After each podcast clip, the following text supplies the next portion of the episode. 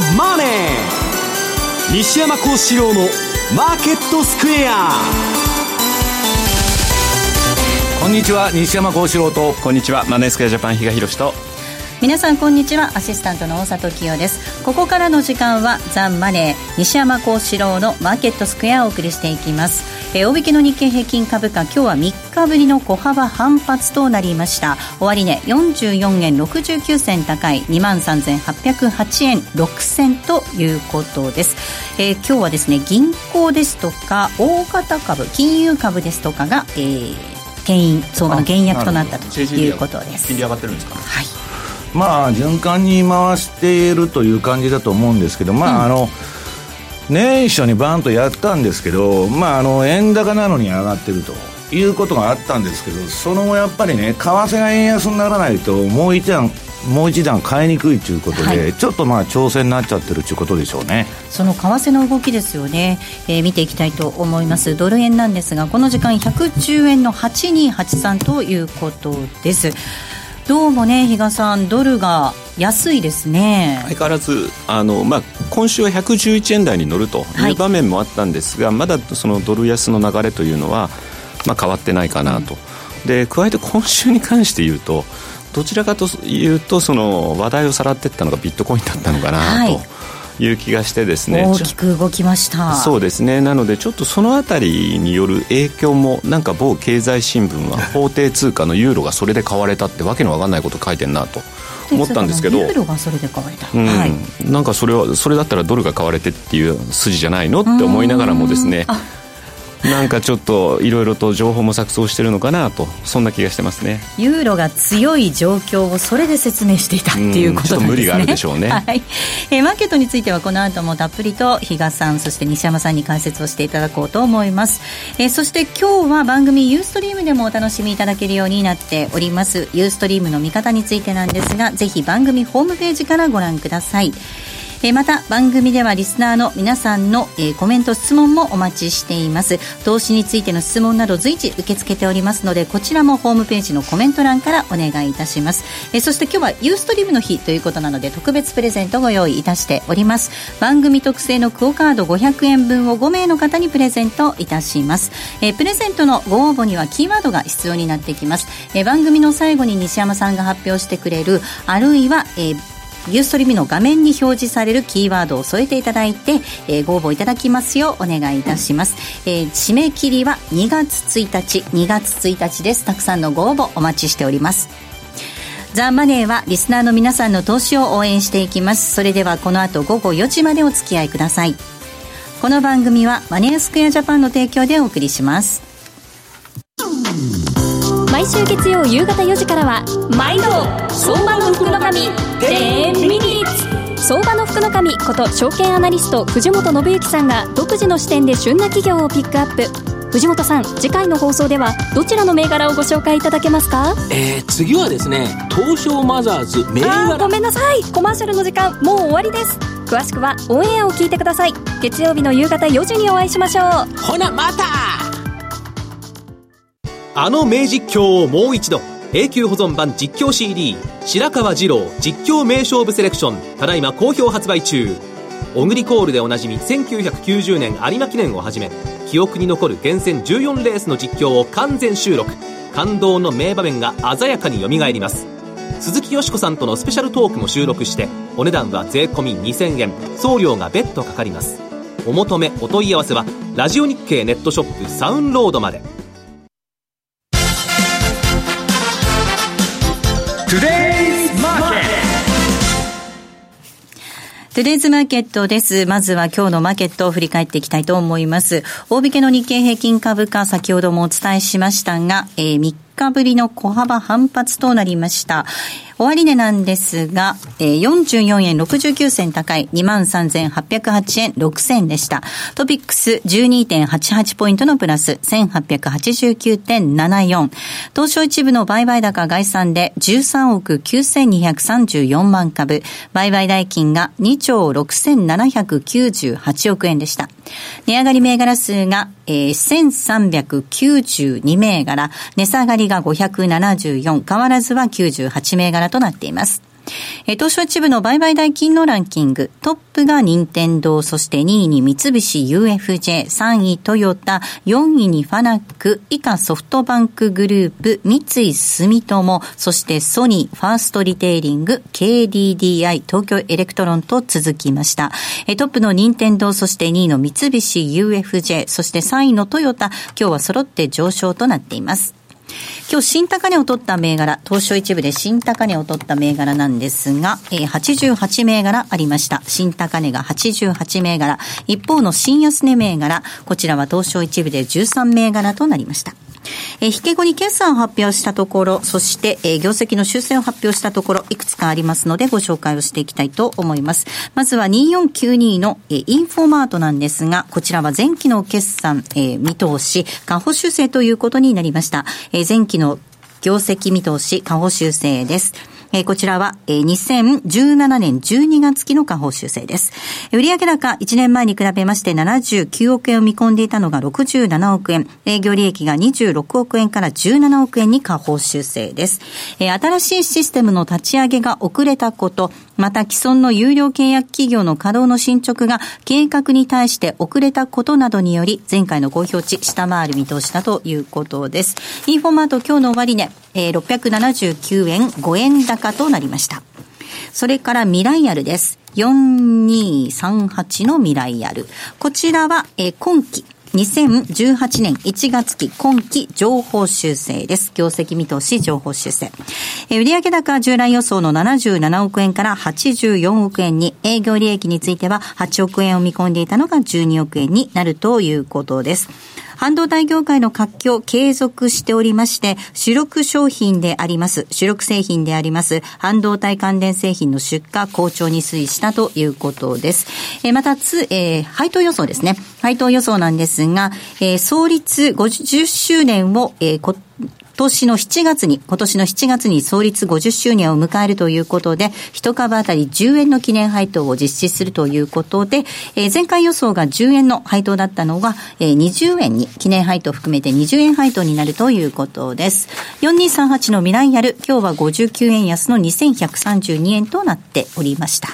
えー、続いて為替の動きも確認しておきましょう。えー、為替、ドル円がこの時間110円の8384、そしてユーロ円が135円の8994です。えー、ユーロドル1.226164での動きとなっています。えー、では、マーケットのポイント、まずは比嘉さんからお願いいたします。はい。まあ、あの、オープニングでもちょっとちらっと話しましたけども、まあ、ビットコインということで、今日ちょっとタイドルのあれ持ってきたんですけど、いや、今週、西山さんとですね、お話をしてたらですね、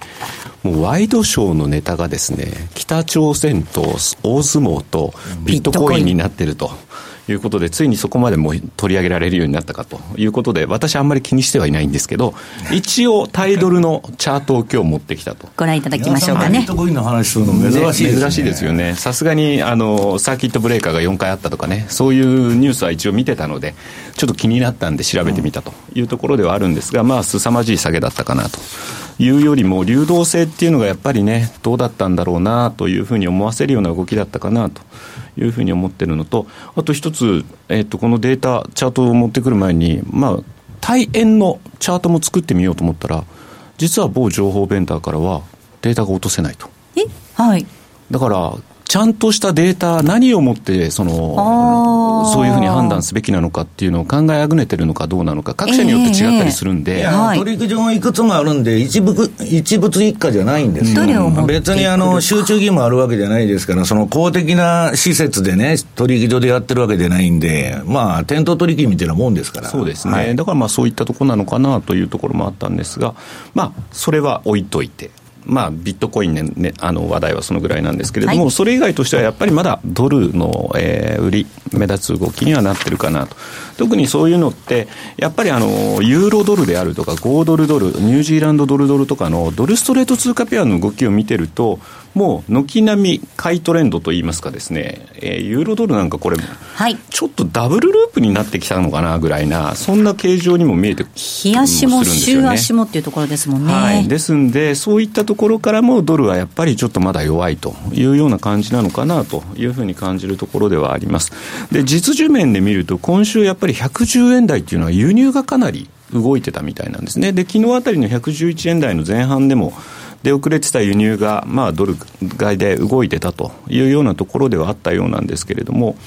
一方で、やっぱり戻り売り。これも結構な規模持ち込まれてたようなので、そういう意味ではですね、まあ、やっぱりまだ下というようなところを見てるのかなと。えー、まあ、そういう意味では今日、またにわかに期限が今日だって迫ってる中でですね、あのアメリカの予算、暫定予算もどうなるっていうのがですね、昨日あたりから急に騒がしくなって、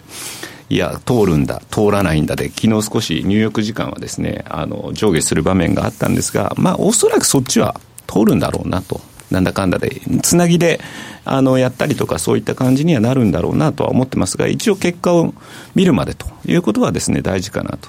まあ、それ以上に私が気にしてるのは来週の日銀なのかなとい。うふうに思ってまして、はいまあ、それでなくても今年に入って超長期国債の買い入れを減額するというところにも過剰反応してたのは記憶に新しいところですんで、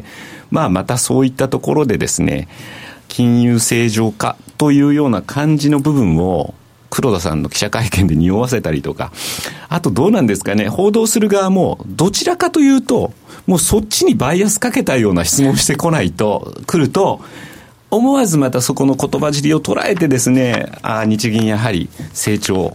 えー、路線へとかっていうようなことになると、また円高の要因になってくるのかなというふうに思うので、まあ、特に来週はちょっと日銀に注目したいなとは思ってますね。うん、はい。えー、では西山さんにお話を伺っていきたいと思います。まあね、あの、本当に話題のビットコインのお話も今ありましたけれども、はい、あの、ユーロ強い状況が続いてるんですね。はい、えー、っと、これはですね、ちょっとまあ、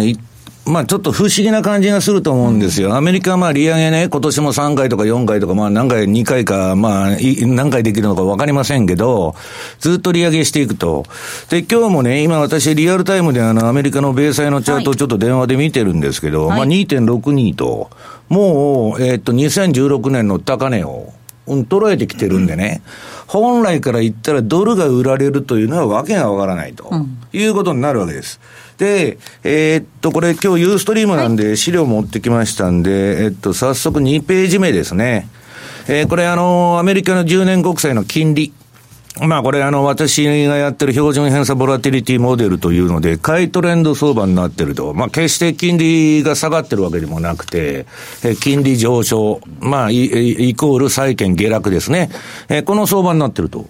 じゃあなんで、えー、ユーロがこんな買われてるんだということになるとですね、次に、えー、3ページ資料の、これあのアメリカとドイツの10年国債のえー、推移、まあ、冷やしが出てるんですけどね、ラインチャートで。まあ、ここに来て、えー、っと、ドイツの方が急激に、まあ、あの、マイナス金利とかやっとった国ですから、まあ、せいぜい 0. 何パーセントの世界ではあるんですけど、変化率が大きい。で、ネタ的に、もうアメリカは利上げに入ってから3年目ですから、えー、3年そうです。一昨年そうですね。もう飽きられてるんですね。その、アメリカの金利上昇なんて話は。で、今の世界のバブルを支えてるですね、その欧州と日本の金融緩和。えー、これは日本の方はまあやめられないっていう話になってるんですけど、欧州の方は、まあガイダンスの変更とか、まあどうも出口を模索しとると。テーパリングはしてますからね。はい、テーパリングにはまあ入ってるんですけど、まあそういう流れでね、えー、こっちの方がネタとして面白いということで飛びついてるんです。で、私はそんなことはどうでもいいと。はい。まあ、価格そのものの動きしか見てませんので、はい、えー、次にユーロドルの、えー、っと、冷やし。はい。これはまあ、比嘉さんがダブルループっていうのを言ったのは、一旦まあ、標準偏差が、えー、っと、フラットというか、そうだったかなえー、下がりかけてたんですけど、またうんと盛り返してるということでですね、まあ、確かに言われる通り、こういう形状になると思わぬ、えー、相場の暴走を、まあ、あの、去年の年末の、えー、ニューヨークダウだった。うん、あれもダブルループどころかトリプルループと。いう動きになったんで、大相場になり、なってもおかしくないと。で、次に、あの、ユーロドルの週足のチャートですね。はい、週足です。これがユーロドルの一番旨味のあるチャートというのは、な、何かというとね、ユーロドルは皆さん2015、えー、年から17年まではずっと休んどったんです横ばいで。週足で見ると。2年間休んでた。はい、で、それが去年から上行ったということなんですね。で、これがね、その、相場が若いという話なんですよ。はい、出始め、ね、まだ、その、やり始めたとこだと。それで、えっと、次にね、ユーロドルの冷やしと波動カウントというのが出てるんです。で、今日はね、その、ドル安相場どこまで続くんだと、ユ,、えー、ユーロ高がどこまで続くんだということをまあ申し上げるということでここに来てるんですけど、これはね、私はあの、エリオット波動の専門家でも何でもないんで、まあ、あの、エリオットの波動カウントしてる人に何人か聞いてですね、まあ、最大公約数的なものを持ってきた。そうすると、この2016年の、えっと、暮れからですね、ユーロというのは上げ相場が始まってるんです。はい。で、エリオット波動というのはどういうその理論かというと、上げ5波、下げ3波で相場は構成されると。はい、えー、上げて下げて、上げて下げて上げると。で、3波が一番上昇は、あ3波の上げは1波より大きいと。はい。で、5波は一番当てられ、当てにならない波動なんです。で、そう見ると、今この波動カウントは、最終波動の5波動目の5の3というやつですね。1、2と来て、今、上げ相場に入ってると。うん、で、まだこれね、4で調整しても5があるということなんです。そうすると、ユーロはまだ下がらないという解釈にここでなるんですね。そのエリオット波動的には。で、これはね、間違ったら波動カウントっていうのはもう、あの、このエリオット波動のカウントっていうのは人によって全然違いますし、ええ、まあ今、かなり複雑なカウントしてる人もいるんで、まあわかりやすいように、えー、5波と3波のそのカウントで持ってきてるんですけど、まだ上がるんです。うん、ところがね、えー、っと、相場というのは私はね、相場で儲けるには、相場の初動、私は一波で乗るんです。で、一波で乗るのと、あと、3波止め、バーンと上げて、そこ打って上げて、次の押し目で入って、3波を取ると。で、5波というのは、私は、力いっぱいいかないんです、うん、で。なぜならですね、エリオットの最終波動、まあ相場の最後の上げというのは、えー、5波動が始まって、例えばユーロが10銭上げたと。それでもう5波動なんです。10銭上げて終わったと。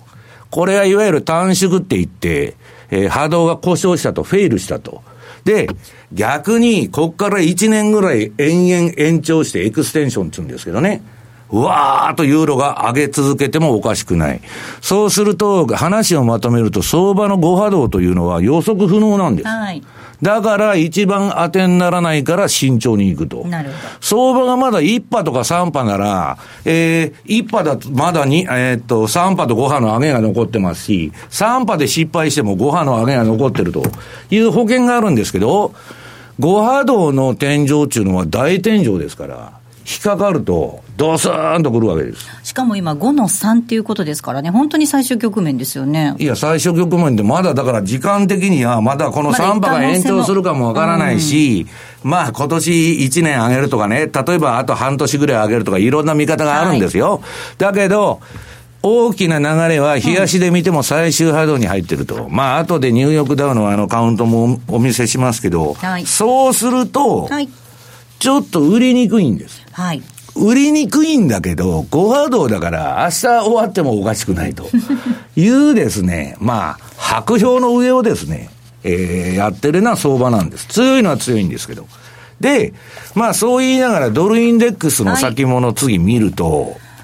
これはね、えっと、去年、まあ、えっと、ユーロ売りトレンドが出、あ、ドル売りトレンドが出てて、で、9月でそこを打ったと、ドルは。うんで、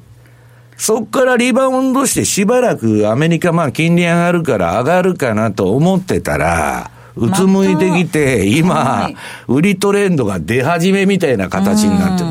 で、ユーロはね、日足も週足も売りトレンド相場に今なってるわけですから、ね、あ、買いトレンドになってるわけですから、当然、調整を入れながらも、数勢は上の動きなんです。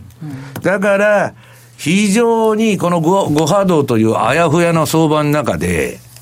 やっていかなきゃいけないと。そうするとね、私はこんなもんで長期のね、でかいポジションは取らないぞと。なぜなら5波動目ですから。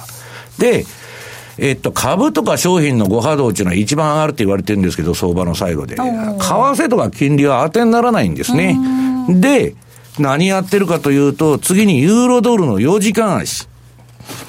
これはですね、今度まあ私がスマホで配信しようと思ってるあの、標準偏差ボラテリティモデルというやつなんですけど、この赤い、えー、チャート、ローソクが赤くなったら買い、黄色くなったら売りと。で、えー、っと、これ、売りトレンドも買いトレンドも出てるんですけど、非常に綺麗でしょ、4時間足。それで、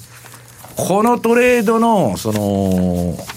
で稼ごうと思ったらですね、これ売りも買いもトレンド出てるんですけど、ユーロが冷やしで買いになってるんだったら、買いに乗ってるのは硬いんです、はいうん、売りには別に黄色くなってトレンド出てるんですけど、乗らなくてもいい。うん、買いだけやっとるという形が一番いい。で、ポンドドル。これもですね、えっと、まあ、トレンドが出たり、出なかったりしそうですけど、ポンドもどちらかというと強いですから。今そうでしょう。はい。日足、週足ともにトレンド出てます、はい、そうすると、この黄色の、えー、とこの部分の売りトレンドは乗らない方がいい。売りトレンドって言ってもすぐ終わっちゃうでしょ、これ。乗らない方がいい。で、赤のね、その買いトレンドっていうのは、チャートの左側で、一回かけたりしとるんですけど、画面が黒くなっちゃって。最初の初動で乗ってトレールで流しとくか、えっ、と、ボリンジャーバンドの1シグマ割ら割るまでずっと持ってるっていうことをやってるんですね。で、次はカナダドル。はい。これも、まあ、この前原油高と連れ高してですね、まあ、あの、利上げ 通貨ですし、カナダもまあ、つい、あの、相場なんですけど、一つカナダのネックは、ナフタの問題があるでしょう、うん、メキシコとカナダと。で、まあ、それがネックになって、まあ、ちょっとトレンドが、まあ出、出るかどうかわからないんですけど、で、次にドル円の4時間足。これも、あの、買いトレンドも売りトレンドもシグナルが出てるんですけど、冷やしが売りトレンドですから、あの、ドル円は、その、円高ですから、はいこれ見てると、黄色い局面だけ乗っていくのがいいと、はい、こまめに、うん、で、ちょこちょこちょこ、ちょこちょこ何十銭か取って積み上げていくと。うん、で、そうするとね、1ヶ月も2ヶ月もの持ってて、やっと1円抜きましたというのより、まあ、かなり資金効率がいいんですね、そっちの方が。まあ、そういう商いをやってると。これでね、そのドル円がまあビットコインに比べて全然動かないと。そのまあ、ビットコインほど動いたら困るんですけど、えー、そっちに行こうかっていう人がいるんですけど、あのね、ドル円相場っていうのは今の今までね、ここまあ3年間ぐらい特にいいんですけど、あの、実は私も順張りのシステムいくつかやってるんですけど、逆張りのが取れる。で、これ過去200日間の次にあの、ドル円の、えっと、逆張りシステムの、出てますよね。はい、売買シグナル。はい。これはまあ、ストキャスである条件をつけた、あの、売買シグナルなんですけど、これか、過去200日間でですね、で、ストップロスも3、4回入っとるんですよ。それでも14円、10円以上値幅抜けてる。で、去年の動きで10円でしょ？あの、年間の。はい、そうですね。だから、PKO が入って、下はいいとこで止まって、上は、まあそんなに行かなくて止まっちゃうから、こんなにうまくいくのかわかりませんけど、これはね、えっ、と、ドル円に限って儲かると、私はずっとこ、これまでセミナーで言ってきたんですけど、非常にいい成績。で、次が順張りシステムが出てるんですけど、これの、これも悪くないんですけど、過去200日間儲かっとるんですけど、まあせいぜい5円くらいで。値幅抜いたのは、逆張りの方が倍儲かってるというようなことでですね、いい相場っていうのは一体何なのかと。うんいうことを考えないといけない。ビットコインみたいにね、横向いてる間に30万も40万も上がるのがいいのか。でね、私は比嘉さんがさっき、えっと、ビットコインは流動性がないと言ってたんですけど、まあ、結局ね、売りたい時に売れる、買いたい時に買えるという、値段が提示されてなかったら、とんでもない損失を被る可能性がある。で、ただでさえ流動性が少ないのに、今、流動性パニックが起きてる。もう、あの、わーっと上がったと。で、今度は、売ってる人が今度上がってくると、わーっと買い戻したと。で、ビットもオファーもないみたいなね。そういうことが起こりやすい。で、私はね、その、順張りのシステムで、この番組でも紹介したことあるんですけど、ボラティリティレベルが高くなると、シグナルがバンクというふうになりまして、銀行に金置いとけと。えー、っと、シグナルがもう出ないようになってるんです。売りも買いも。それはボラティリティレベルが、えー、っと、高いところで相場に入ると、売るにせよ買いにせよ、すごいリスクを持ってると。いうことなんですね。だからまあ年末ね、にね、流動、流動性パニックのあの特番でお話をしたんですけど、相場というのは見かけほど皆さん、流動性がないんです。いつでも売れるか買えるかっつったら、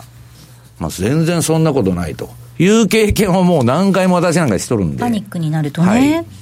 まあそこら辺がね、うん、えっと、何がいい商品なのかというのは、はい、えっと、流動性があって、うんその、いつでも売り買いできる商品なんですね、私にとっては。はい、で、そこから外れちゃうと、えー、投資対象から外れていくということなんです。うんえこの後のコーナーで、えー、はい、米国株の話はするということでよろしいですかね？はい、で、まあ、あのー、で、でね、結論から言うと、はい相場が5波動目なんで、はい、ユーロは。いや、5波動でないって人もいるかもわかりませんよ。はい、今3波だとかね。ねどう見るかによってね、ちょっとね。人によってカウントが違いますんで、そのあれですけど、私の独断と偏見で言うと、ユーロの冷やしベースの上げは、とりあえず今最終波動に入ってると、それはもうチャートを見ていただきたいんですけど、で、5波動っていうのは一番いい加減な、えー、いつ終わってもおかしくないし、どんだけ延長してもおかしくないという波動だと。そうすると、下手な決め打ちはしたらダメだと。だから4時間足で売買すると。はい。はい、いうのが私の結論でございます。はい。ここまではトゥデイズマーケットをお送りしました。高山緑星の株教室第30号は2018年に活躍が期待できるテンバガーお年玉候補株を厳選します好評発売中 DVD60 分価格は税込8640円別途送料をいただきますお申し込みは0335954730ラジオ日経通販ショップサウンロードまたはラジオ日経ネットショップサウンロードまで。グローバルヘルスカフェ。途上国へ赴き医療システム全体の向上を目指すグローバルヘルス。番組ではマスターの明石医師とカフェの常連客が国際医療協力を取り巻く技術革新や経済の動きなどの新しい潮流について語り合います。放送は毎月第3火曜日午後5時30分から。どうぞお楽しみに。M2J トラリピーボックス。トラップリピートトラップリピート。僕の名前はトラリピートトラップリピートトラップリピートそれを略してトラリピさて、このコーナーでは FX 取引の考え方についてリスナーの皆さんからいただいた質問を紹介しながら進めていこうと思います。今週もたくさん質問ありがとうございました。えまずは、えこの質問を紹介いたします。えー、ポッドキャストで何度も何度も聞いています。年末の特番もとても楽しかったです。ブラックマンデーの原因がソロスの投げにあったというのはとても興味深かったです。こういった話、初めて聞きました。えー、だんだんと西山さんの言うような総楽観相場になり、相場が走り出しているんだなと感じています。私は東日本大震災以降に投資を始めたため、リーマンショックのような大きな下げ、経験していません。えー、そのため西山さんや長く相場に関わっている方のお話を聞くたびに興味深いと思うと同時に、そういった場に自分が立った時にきちんと対処できるだろうかと不安になります。えでもしっかりと資金管理をしてストップを置けば、相場から退場することはないと実感していますので、え情報を取り入れながら頑張りたいです。えー、プロの方は強気の意見の方々も内心はもう少しで危ないと身構えているんじゃないかと思います。えー、そうすると楽観視しているのは相場の本質を知らない個人だけで、えー、最後はせっかく手にした利益だけでなく全て失ってしまうのかなと感じていますというふうにメールをいただいております。はいあの、相場っていうのはね、今ビットコインで儲かっとると億万長者になったと。で、それはね、1%も言えないわけです。で、あと、まあ、その90%以上が損するという図式なんですね。で、えー、こと先物とか、まあ、FX とかそういうのなんでも、大体まあ、四角市場のデータ取るとですね、2割の人が勝つんです。で、8割負けていくる。で、そういう中で生き残っていくには何をしたらいいかということを考えないといけないんですね。はい、で、えっ、ー、と、質問何でしたっけ？質問はなかったですよ、そうなんです。あの、ただ、東日本大震災以降に投資を始めたので、大きな作業、これまでに経験したことがないってお話ですよね。えっ、ー、と、今、アメリカの株を引っ張ってるのはミレニアル世代、はい、いわゆる30以下の、えっ、ー、と、金融危機、まあ、いわゆるリーマンショックを知らない人なんですね。で、もう買えば上がる、上がれば買うと。で、押し目買いさえしていればいいという相場を9年間やってきた。で、あの、ファングと言われるですね、テクノロジー関連の株を持ってったら SP500 とかニューヨークダウより上がってますんで、うん、アホみたいにボーナスもらえたと。で、これはやられるまで、あの、続けるんです。で、私はね、今、昔あの、えっと、世界一リスクを取る銀行と言われた銀行と、えー、かなり中南米の債券を売買してたんです。はい、その時も、相手方がミレニアル世代じゃないけど、30以下のもう若い、えー、まあせいぜい35まで、えー、イケイケどんどんで、はい、いや、西山さんも上がりますよと、買えば上がると、いや、本当に上がってるんですよ。今のビットコインみたいなノリでですね、お前そろそろ気をつけた方がいいんじゃないのって言ってたら、大丈夫、大丈夫としか言わないんですよ。で、えー、っと、1年もしないうちに消えていったと。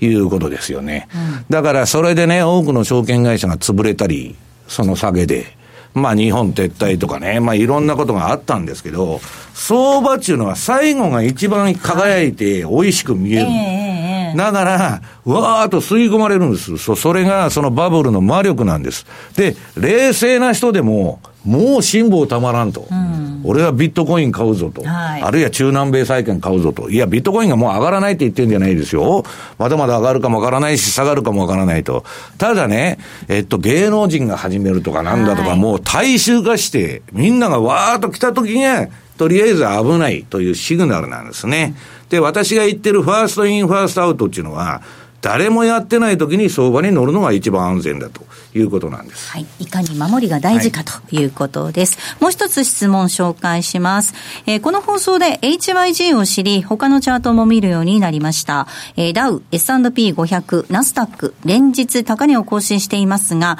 IYR、iShares US Real Estate ETF、こちらは崩れてきたような感じがします。あの、リートですよね。はい。そうですね、リートですね、 estate、そうですね。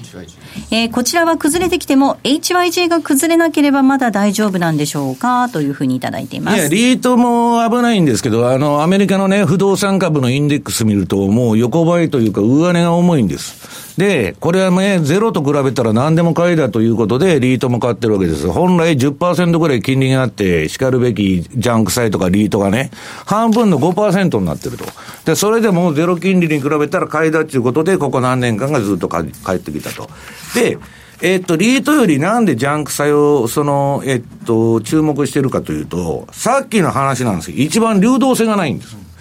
えっと、シェールオイルのね、その、えっと、シェールオイル関連のね、まあ言ったらゴミくずのような債券とか、うん、そういうのがたくさん入ってるわけですよ。ハイイールドですから。皆さんね、金利が高いっていうのは理由があって危ないから金利が高いんですよ。危なくない商品っていうのは金利が低いんですから。まあ当たり前の話ですけど。で、これが崩れない限りは、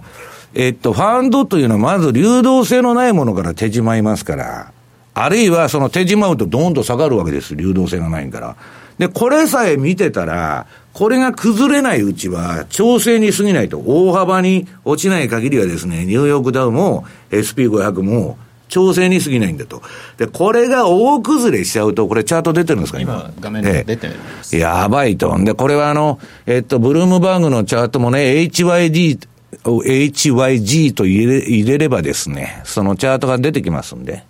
それを見ていただきたい。え、何ですか？はい。はい。よろしいですか？はい。えー、こちら HYG のチャートを皆さんにもご覧いただいております。えー、さてですね、えー、ここでセミナーのご案内なんですが、えー、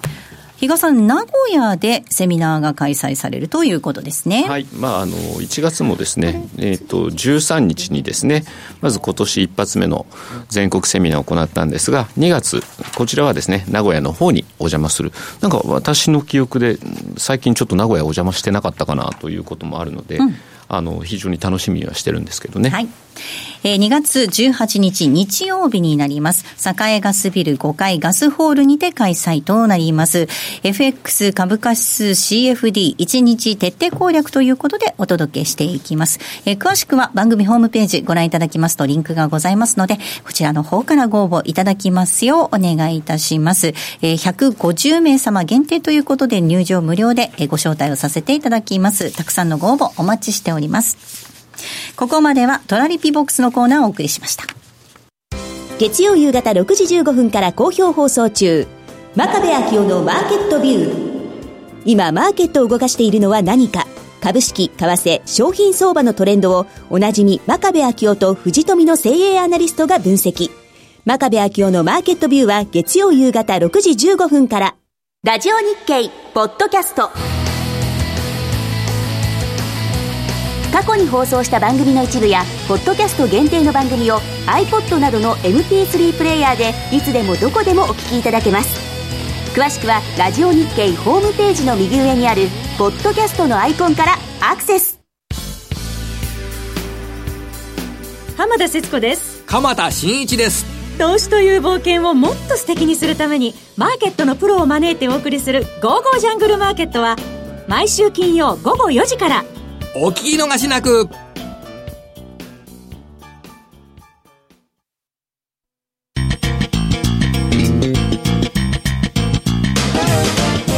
西山幸四郎のマーケットスクエア。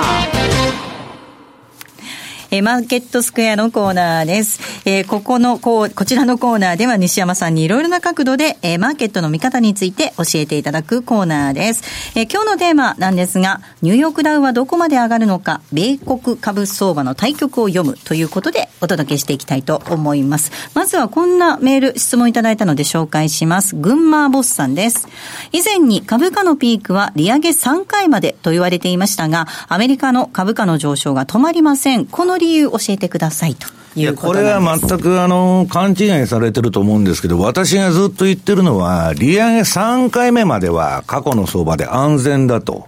だから、何回まで持つっちゅうんじゃなくて、金利上がり出して3回目までは株は上げてることが多いということを安全だと逆に。3回までは思い切って変えると。で、その3回からあと4回、5回、6回ってなってくると、どうなるかわかりませんと。うんいうことを言ってるわけです。で、それはね、さっきのエリオット波動と絡む話なんです。はい、で、早速まあ、チャートを見ていただきたいんですけど、はい、えっと、まあ、エリオットに行く前にね、えー、っと、ニューヨークダウ週足と ATR。これをまず見ていただきたいんですけど、あのー、これ ATR っていうのは、あの、真の値幅とアベレージトゥルーレンジって言って、窓開けも含めた、えー、その値段の最、えー、っと、相場の最大値幅を、えー、過去 X 日平均とか X 週平均で計算したもの。だからこれは週足と14週間の ATR が出てるんです。で、この ATR がね、皆さん下がってくるということは相場の変動幅がだんだん小さくなってる。うんということなんです。で、株というのはどういう商品かというと、ビックス指数見ててもわかるんですけど、あれはあの、えー、ニューヨークじゃない、あの、S、S&P500 のその株価指数のボラティリティですから、そうするとね、ボラティリティが上がって株が上がるということもあるんですけど、えー、っと、この ATR を見てもらうと、えー、金、えっと、とこの ATR がこれ下がる過程で、株っていうのはじりじり。株っていうのはじりじり上げてドスンと下がる商品ですんで、じりじり上げる相場が一番いいんですね。で、この変動率が下がってきてるうちは安心なんです。で、今どういう現象が起きてるかというと、ATR も上がって、株も上げてるというやや変わったあれが出てるんですけど、まあ要するにこれが数勢的に下がっているうちは安心だっていうことなんですけど、逆に今みたいに ATR が上がってきて株が上げてるとですね、かなり過熱感が、えー、で出てきてるという現象なんですね。で、えー、この後半のコーナーのテーマはね、ニューヨークダウはどこまで上がるのかというそのことなんです。で、ニューヨークダウっていうのは、まあ、波動カウントがね、まあ、非常にあの、オルタネティブカウントも多くて、もう人によって複雑でね、まあ、ABCX だとか、まあ、Y だとか Z だとか、わけのわからんカウントが多いんで、一番シンプルに、私がカウントしてきたのがあるんです。はいそれがニューヨークダウ月足の波動カウント。まあ、これはエリオット波動の波動カウントなんですけど、そうするとこの2000、えー、なんだっけ、金融危機の時の、えー、ボトム。はい。2009年初めにボトムつけてますよね。ええそっから今、ニューヨークの波動は1、2、3、4まで来てるんです。4まで底が入って、去年の、えー、なんだ、2016年に4の底が入って、最後の5波動を歩んどるんですね、今。相場の最後。で相場の最後にふさわしく、守備よく一番上げとるわけです。ね。で、この5波動っていうのはさっき言いましたように、短縮、明日終わってもおかしくない。ふとまた波動カウント打ち直したりする人が、まあ、あの、打ち直さなきゃいけないんですけど、まあ、フェイルする可能性もあると、失敗する可能性もあると。で、どこまで延長ししてもおかしくないと。例えばね、あと1年とか1年半上げてもおかしくないと。それが相場の5波動の怖さなんです。そうすると、先ほどの利上げ3回中話はね、3回目までは安全だと。だからそこまでは腹いっぱい目いっぱいね、私もファング株だとかバンバンバンバンやってましたけど、途中で降りるんです、私は。相場から。その、空売りせいって言ってるんじゃないです。リグって降りると、その長期で持ったポジションは。要するに、い、あの、い、一波っていうか相場のね、ボトムで買っとるわけですから、2008年の。もういいだろうと。腹いっぱいどこまで持つんだというのがですね、我々の、えーファンドの考え方。人よりも早く売らなきゃ、今のビットコインみたいにみんなが売り出したらですね、どんどこどんどこ下がってくるという流動性パニックに巻き込まれたくないというあれなんです。だから、まあ、えー、これがね、まあ最終波動っていうのは私が勝手に言ってるだけで、最終かどうかわからないし、最終波動はどこまでもエクステンション延長しますんで、えー、中間選挙がある時まで上げるのか、まあ、あるいは来年の前半までまだ上がってるかもわかりませんけど、逆に明日終わってもおかしくないというのが、波動的に見たニューヨークダウの今の位相なんですね。で、物事は全部循環ですから、そこそこもういいとこまで来てるというのはですね、9年間上げとるんですから。まあ誰もが、ええまあ認識しながらもね、だから我々ファンドも何もですね、えーっと、ここの相場に乗らないと、ボーナスが出ないからクビになっちゃうから株買ってるんですよ。ベンチマークに負けちゃうから。わ、かりますか？職業でやってる人は、もう嫌でも変わんならないわけです。えベンチマークに対して、それ上行けないとボーナスも出ないし、えー、何にもこんな相場バブルだから乗りませんって言ってたらクビになっちゃうと。えはい。でましてや売ってたら担がれるという状況になってるわけです。だから買ってるだけであって、でね、私は一般の投資家っていうのはね、ここだと、ここだという時だけ乗りゃいいと思うんですよ。年中株やってる必要なんかまるでない。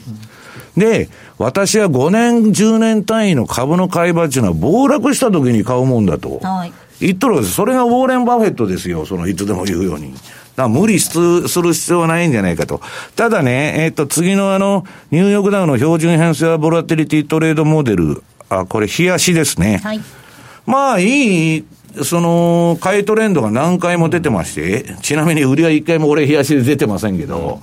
あのーこれでちょこちょこちょこちょこ乗ってってると。要するに去年の6月から8月に相場まあ、長期ポジションは利食って降りちゃいましたけど、トレーディングベースではずっとやってると。で、次に4時間足。はい。これでやってると気楽ですね。そうですね。ええあの、4時間でちゃんと値幅出るんで、はいそれで取って、トレンド終わったらやめと。うんそれを繰り返してるのが一番いいと。んで、冷やしが買いトレンド出てるんですから、4時間は当然、売りシグナルには従わない方がいいと。いうのが私の売買戦略で、まあ、あれこれですね、議論してても、結局相場っていうのは価格そのものの分析をしない限り、えーっと、全然利益につながらないと、長期的にはね、えーいう感じがしとるんですけどね。ちなみに西山さん、株は冷やしも使ってるって感じですか？さっき為替の方は4時間足とか短い時間軸っておっしゃったんですがああ、トレードは使いますよ。これだけいい循環、あのね、えっと、去年の相場っていうのは、ニューヨークダウの相場っていうのは、過去20年で一番良かった。あんな綺麗なトレンドが出る相場はまずない。株っていうのは皆さん最もトレンドが出ないんですから、あらゆる商品の中で。ね。で、原油もまあかなりいいんですけど、あんなにいいその循環の相場っていうのはまあ10年、20年に一度だろうと。それを去年やっちゃったわけです。というと、今年は、ちょっと気をつけないといけないと。もうね、できすぎだと、あの、ガンドラックが言っとるように、いいことずくめなんです。そうなんですで、みんなが熱狂してね、それは株5万だ、10万だっつって、で、ビットコインもまあ、さ300万までいくぞと、わーわーわーわーみんなが言っとるわけですよ。で、それに乗るのは私は全然否定しませんけど、私はそういう世界とは身をちょっと置きたいなと、うん、離れたいなと。で、誰も逆にこんなもんもうこの世の終わりだと。ね、えー、こんなの株なんか買ってもうどうしようもねえと。何年でも持ってんだな、みたいなことを人がぼやいてる時に買っとくと、ちょうどいい相場になると。で、そういうのはどういう時かって言ったら、流動性パニックでみんながぶん投げて損した時です。で、そこでね、今相場に乗ってる人も、次、大底に来たら買うと思ってるんですよ。そのリーマン級の下げだとかあんがあったら、生涯のね、何度かのチャンスの買い場だっつって思ってるんですけど、その時は自分も損してますから、ポジションがやられてですね、ね買う金がないんです。買う金がない。だから、その時に金持っとんのはね、えーウォーレン・バフェットみたいに今、日本円で11兆円も金持ってますけど、ええ彼は次ドスンと来たらたんまり、えーお腹いっぱい株が買えるわけですけど、我々はポジションがいかれて、株買うどころか、証拠金を維持するのが大変だという状態に陥ってる可能性が高いんですね。だから私は最後まで付き合わないっていうのは、そういう途中で降りるっていうのはそういう考え方なんです。確かにいざという時に一歩踏み出せるようにしておかないといけないといやだから損切りはね、絶対入れないといけないんです。だから損切りで助かるのは5年に1回ぐらいと言われてるんですよ。そのでかい下げが来ないからそのぐらいしか。ええまあ、チャイナショックとかね、いろんなまあ2年に1回ぐらい来るんですけど、だそれをね、今年は徹底したいな、あ徹底しないとですね、ちょっと危ないそうじゃないかというふうに思ってるんですけどね。はい。ここまでは西山幸四郎のマーケットスクエアでした。M2J マーケット投資戦略さあこのコーナーでは来週に向けての投資戦略を伺っていきます。比嘉さんです。はい、まあ、あの先ほどもちらっとお話しした通りでですねまず日銀の方が、えーまずどうなるか。前半はそれでしょうねというのがやっぱりちょっと気になっているのともう一つ後半にユーロのイベントもありますんで、ECB のあのイベントがあるんでちょっとユーロドルちょっとチャート今出したんですけどえっと実を言うと去年からずっと上がってるっていうユーロドルなんですが前半って政治ネタの懸念がなくなったことによる上げだったと思ってるんですね、はい。で、後半からの上げ、今につつながってる部分なんですけど、これが金融正常化に向けて、テーパリングがあって金融正常化に向けてという、今、あの、二つにこの上げっていうのは分分かれるかなとはい。思ってて、まさに今度の ECB でそこが問われてるわけなので、まあ、ちょっとドルがまだもう一段やっぱ弱くなる可能性は秘めてる週なのかな。前半の日銀、後半の ECB でということなんで、例えばじゃあドル円が今度またそうやってドルが売られた時に110円、ここを維持できるのかどうなのか、このあたりを注目してみたいなというふうに思ってます。はい、えーここまでは投資戦略のコーナーをお届けいたしましたえーさてお送りしてまいりましたザンマネー西山幸四郎のマーケットスクエアなんですがそろそろお別れの時間ではございますが今週はプレゼントご用意しておりますので西山さんからキーワードを発表していただきましょうはい、えー、キーワードは大寒です、大寒。はい大きく寒いと。はいはい。明日は大寒ということに。大寒波が来るかもしれないって言ってましたからね。本当ですか？はい。寒くなっちゃうのかな？あマイナス65度の大寒波が日本にもやってくるんじゃないか。はい。皆さん気をつけていただきたいと思います。ではお別れのお時間です。今日ここまでのお相手は？西山幸四郎と、マネースクエアジャパン比嘉宏と、大里清でした。さようなら。この番組はマネースクエアジャパンの提供でお送りしました